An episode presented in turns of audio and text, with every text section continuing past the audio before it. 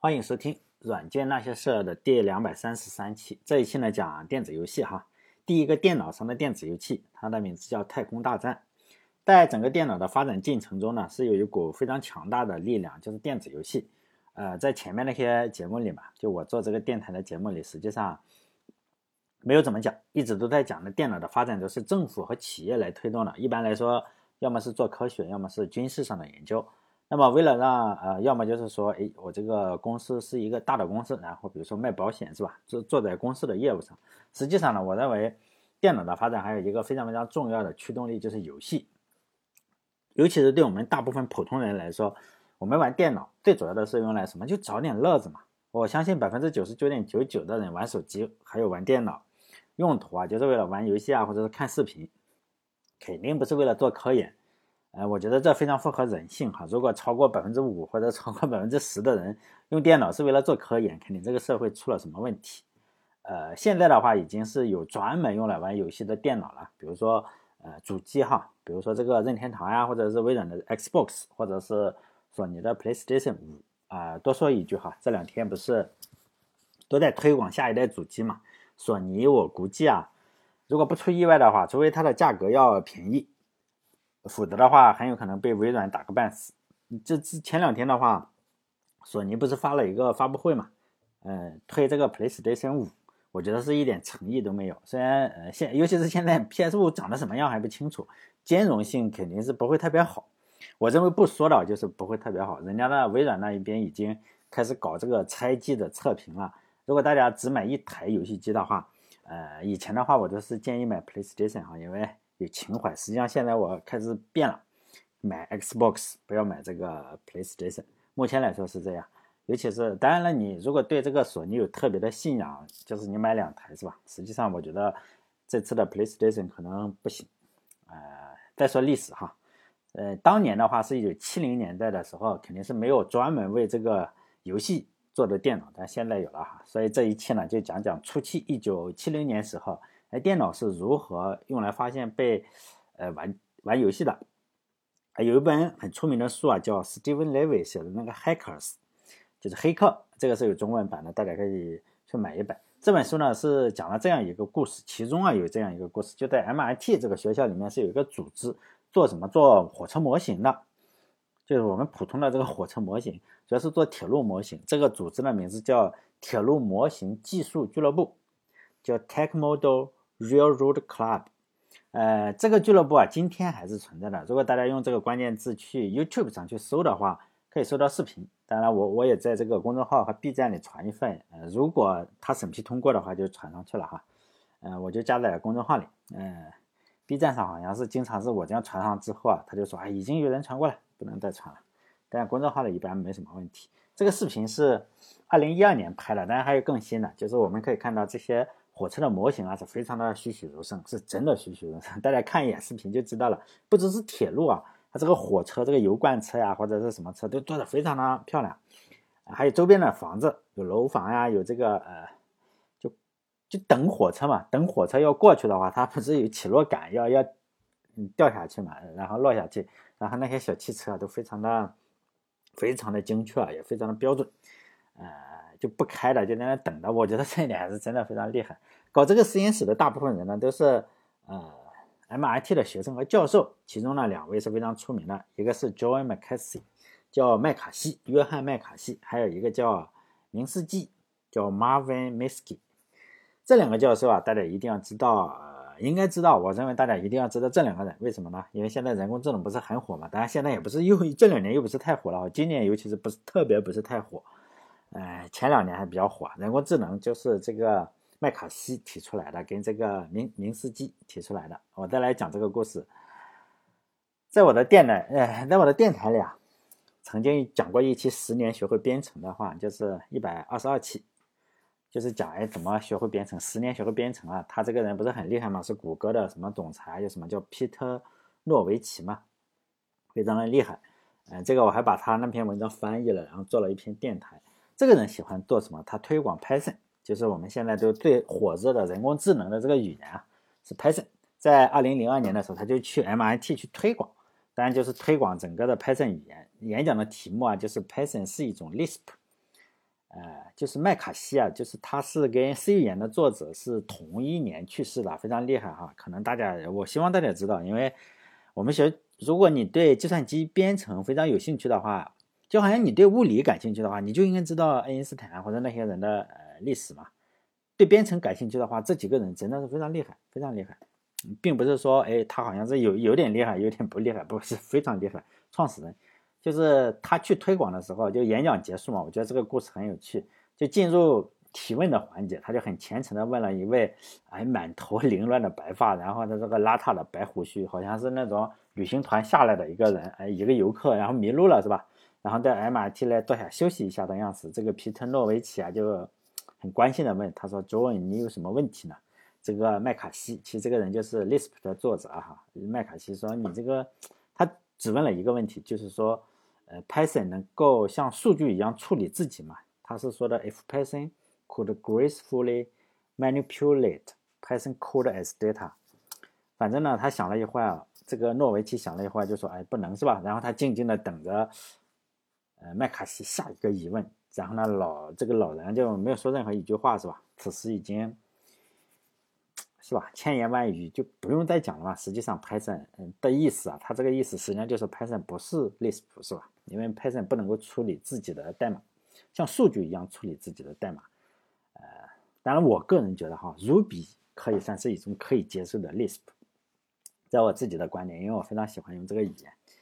再来讲的话，呃，是 DEC 公司，我们前面讲了电台里讲过这个公司啊，DEC 公司讲过了，它是，嗯，它做了电脑之后，它在一九六一年九月的时候，就送了 PDP 一这个电脑啊，就给这个铁路模型技术俱乐部。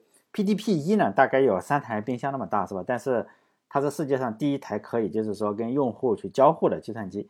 这个电脑啊是有一个键盘，还有一个图形的显示器。然后这群学生啊，就就是说，当时是呃编程最好的人呢，叫 Steven Russell。然后呢，他是麦卡锡的这个学生。就不要认为是跑题，实际上一会儿你就会发现没并没有跑太远的题。呃，举个例子来说一下这个 Steven 是多么厉害吧啊，这个编程多么厉害，就是 Lisp 啊，大家要知道这是一个编程语言，Lisp 是这个函数式编程语言。这门语言刚刚推出的时候啊，它实际上是并没有打算设计成编程语言，它只是一种可能更简洁的方式啊，定义图灵机或者是什么。然后 Lisp 啊，最主要的是为了满足就是写论文的一个需要。就是说我怎么写论文需要是吧？然后这个发明人麦卡锡呢，呃，也就没想过用它来编写这个 Lisp 的程序，然后在计算机上去运行。然后这个他的这个学生就 Steven 呢，他就做出来了，他觉得他老师这个东西不错是吧？然后他就把它做成编程语言，就这个样子。然后呢，他老师还说你你你要知道这个理论跟现实是有差距的，是吧？你不要呃认为这个是可以做成的。就在这个样子去建议他，但是他这个学生显然是没有听从老师的建议，还是把它做出来，非常厉害，是吧？就编程是非常厉害的，但是牛人都是这个样子，就能够把理论变成现实。他不但做出了 Lisp，他还是世界上第一个可以跑在电脑上的这个游戏，就是《太空大战》，就是他做的。这个 Unix 啊，他后来，呃，我们不都是说嘛，哎呀，移植的多么厉害，是吧？第一个游戏是《太空大战》。然后就有人就说啊，这个 Unix 的作者就是为了玩这个游戏才做出了 Unix，但这个实际上是并没有办法考证，应该不是这个样子，只是这么说看起来是比较好。哎，其中啊有个比较容易考证的话，这个 Steven 呢，他的老师是麦卡锡，Steven 他最后也做了老师啊，他去了西雅图一个叫 Lakeside，应该叫湖边中学的当老师了，在编程的老师。在一九六八年的时候，他有两个学生就比较出名嘛，一个就是比尔盖茨，一个是保罗艾伦。这两个人实际上就是在在他的指导下去学习使用的是 PDP 十这台大型的机，大大型的机器哈。其实我觉得这就是一种长期的文化嘛，可能就需要特别特别长期的积累。比如说，你看他们的老师是不是都很靠谱啊？你看有这个 图灵奖的获得者，然后去教一个 Lisp 语言的设计者，然后。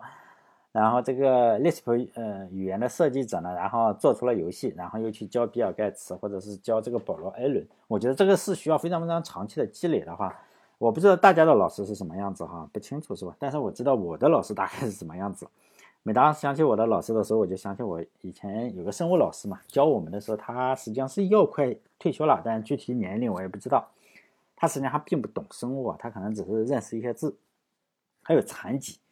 当时我们学生太蠢了嘛，也不清楚当时发生了什么事情，哎，就觉得哎，这个人你怎么能当老师呢？是吧？后来我们也就慢慢的知道了，他年轻时实际上是受了，就是说十年吧，十年的非人的待遇，是吧？然后没结婚也就当了老师，他可能是呃，比如说他他上了一个什么学校，然后去当老师，结果就是十年，然后那十年就很倒霉嘛，他就去山里炸石头啊，就踩石头，就是用这种炸药或者火药，然后去把石头给炸出来。哎，不也不是这，因为他这个残疾是被炸的还是被打的，反正是腿是有毛病，就没有办法正常走路。后来平反了，又回来当我们的老师。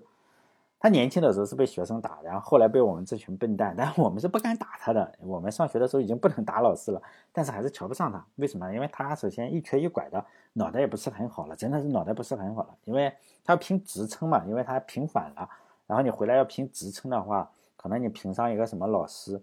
然后就会拿退休金。如果你一直没有当老师的话，比如说你没有上多少年的课，可能是拿不到。我也是猜的，但是他确实要当老师。据说以前他是教语文的，据说还不错哈。后来折磨十年，实际上脑袋是不大好。他讲着讲着课，然后就开始不讲话，就这个样子。我们就觉得 这个老师是不是有毛病？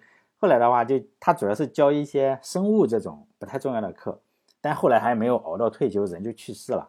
但我毕业没几年，就是说还没到退休，他就去世了。呃，这一辈子也就这样度过了，是吧？实际上我已经忘记他名字，只记得他姓王。呃，后来他腿，因为他腿残疾了，就特别的，呃，没有办法骑自行车。那时候我们上课的话就骑自行车，他怎么办呢？大概要走个三公里这个样子，他一步一步的走过去啊，挪过去。确切的说，因为他还没有结婚，就这样，然后比我们要早走很很多，然后去给我们上课。然后想拿试图拿点退休金，结果发现就就这样结束了自己的一生，是吧？当然我们所有的人都不尊重他，呃，因为我们也确实很蠢。后来我时常想起这个老师，但也没有机会跟他说什么对不起了，是吧？嗯，反正整个环境就是这样嘛。后来我们再来说其他美国的，是吧？讲完了这个麦卡锡，再来讲这个明斯基教授，他发明的东西也非常厉害，他发明的是 Lisp。他跟这个麦卡锡啊是同事，两个人都获得了图灵奖。他当时发明了一种什么？一种可以在显示器上是画画图的这个方法，就是说我我可以画图是吧？用这种方法呢，实际上是可以在 PDP 一的显示器上形成非常非常漂亮的图案。别的学生都用他这种算法来画图嘛，结果这个呃，Steven 就是说的这个做这个游戏的这个小天才是吧？Steven，然后他用这个也是比尔盖茨的老师，他就用这个算法去。做什么？做这个宇画宇宙飞船，大家可能就是画的东西，他觉得哎可能不行是吧？他画宇宙飞船，嗯，怎么说呀？呃，大家就觉得哎，要不你做个游戏出来是吧？嗯，而且他喜欢读那种科幻小说，他也画跨海口说他要做一个游戏出来，但是他就是不动手。别人问他你为什么不动手呢？光说是吧？光吹肯定是不太行的。他就说啊，这个游戏还有个方方法没有搞定。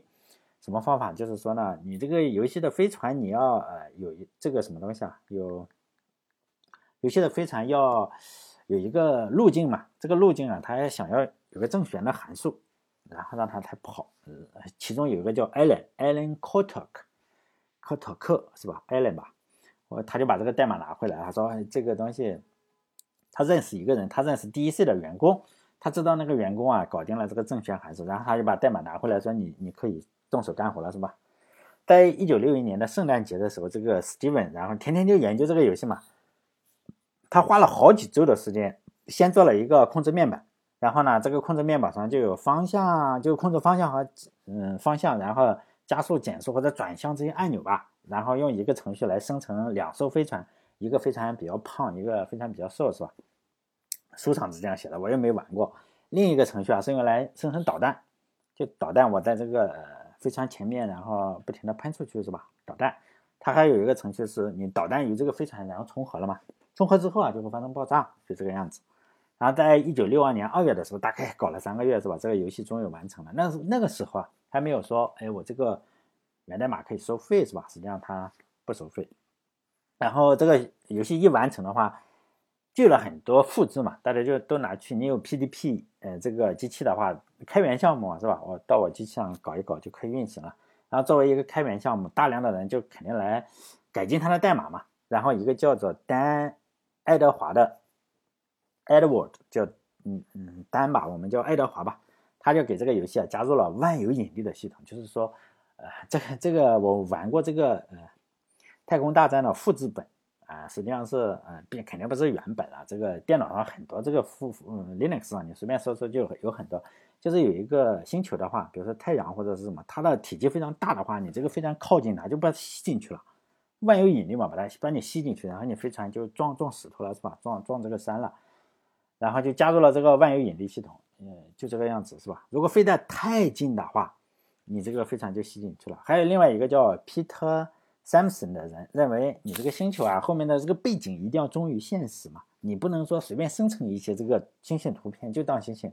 然后呢，他就要把这个嗯，按天文学中的图啊，进行了重新的设计。就天文学中是吧，还模拟出了每个星星相对的亮度。这个随着飞船的前进啊，这个飞船你可能前进了或者是什么哈，然后这个星空会慢慢的向后移动，就就各种合作吧，就在这种呃叫什么，就是说很多很多人的合作之下是吧，然后做出了非常多的其他的贡献，还有呃人做出了一个类似于作弊的系统，就是发现比如说你这个敌人太多了是吧？那肯定就不行了，是吧？然后你可能要死了，然后你可以按一个键，按一个键，你就会进入四维空间，然后消失了嘛，没有了，是吧？但是从四维空间出来到了哪里就不好说了，就说你有可能从这个四维空间里出来之后，有可能你一出来，哇，撞上太阳了，都是都是有可能的，就是说，呃，作弊系统嘛，这个呃，这个我们玩复制品的时候也会碰上。还有，但是你在整个一局之中啊，你只能用这个作弊用几次？用？三次还是四次？我忘记了，反正不是三次四次。嗯，这个我玩过，大家可以在 Linux 上是有的。嗯，我认为 Windows 上也有，大家可以 不好玩。说实在的，你只是玩一下情怀，实际上比起现在的游戏来肯定差很多了。尤其是大家玩过任天堂的或者什么，你就觉得哎，那时候的游戏为什么？还可以卖钱，实际上这是第一个嘛。第一个你不要要求太高，然后这样，呃，他做了整个的这个系统，还有两个家伙就做出了更好的改进。这两个家伙实际上后来，呃，也去做游戏了。这两个以后再讲哈。这两个人对打的时候，他发现你如果只有一台这个 PDP 一机器的话，再加上那个控制键，然后两个人不是坐在一起打架嘛，是吧？就相当于碰来碰去的。他就觉得不好，然后这两个家伙是做什么？做火车模型的，也是火车模型。他们，呃，这两个人就是一直做火车模型，就是下面是有轨道，轨道上面有那种电路啊。他们做的这个火车模型，看大家可以看看这个视频，就还是非常的厉害。然后他做出了遥控器，就用继电器啊或者是什么那些电线，以前是做那个，他们做出了两个遥控器。你用两个遥控器的话。你就可以舒舒服服的坐在椅子上，然后玩游戏了。现在我们知道，我们玩游戏的手柄很可能雏形就是这两个人，但他们有没有注册专利是吧？我认为是这样，这个也是瞎扯。起码他们两个人是这样认为，他们发明了第一个手柄是吧？不过看起来确实也很像，他就你可以坐在椅子上，哎，两个人也不用在键盘上碰来碰去了，这个非常好。包括我们现在打游戏不都这样嘛，是吧？拿个手柄，哎，这个游戏就。流传的非常非常的广泛，以至于，呃，面向对象的发明者也以他同时也是 Smalltalk，Smalltalk 是一个面向对象语言哈。作者之一叫 Alan K 这个人呢，乔布斯经常引用他的一句话，就是说你如果对你的软件感兴趣的话，你就应你如果在意你的软件的话，就应该造自己的硬件，是吧？就就就类似于还是造。对软件感兴趣造硬件，还是对硬件感兴趣造软件？我忘记了，是吧？反正是艾伦凯这个人说的。他在这里是也说过一句话，就是说，在任何有可能接电脑显示器的地方，这个太空大战啊，就自然而然的流行开来，就这个样子。就是说，非常非常非常的流行。